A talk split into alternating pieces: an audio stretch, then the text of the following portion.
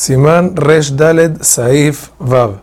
En el proceso del vino se acostumbra a tomar los restos de uva luego de haberlas pisado y remojarlas en agua. Y ese líquido es llamado en la alajá temed.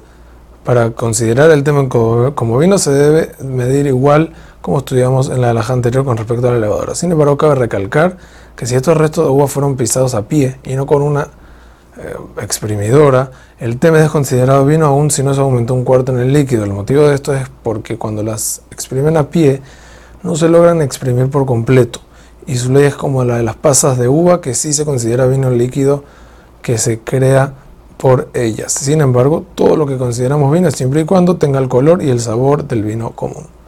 Otro punto, restos de uva antes de remojarlos con agua, que les, que colocaron dátiles para que se oscurezcan y tomen un color más rojizo como el del vino, y luego se remojaron con el líquido y tiene color de vino, sobre cola aún si había muy pocos dátiles respecto a las uvas, porque suponemos que el líquido proviene de los dátiles y ya no es akefen. Con respecto a la veraja de este líquido, hay una gran polémica en los poskim, y a lo mejor es tomar un revit de vino para así decir al akefen y pensar sacar y de Jehová a este líquido.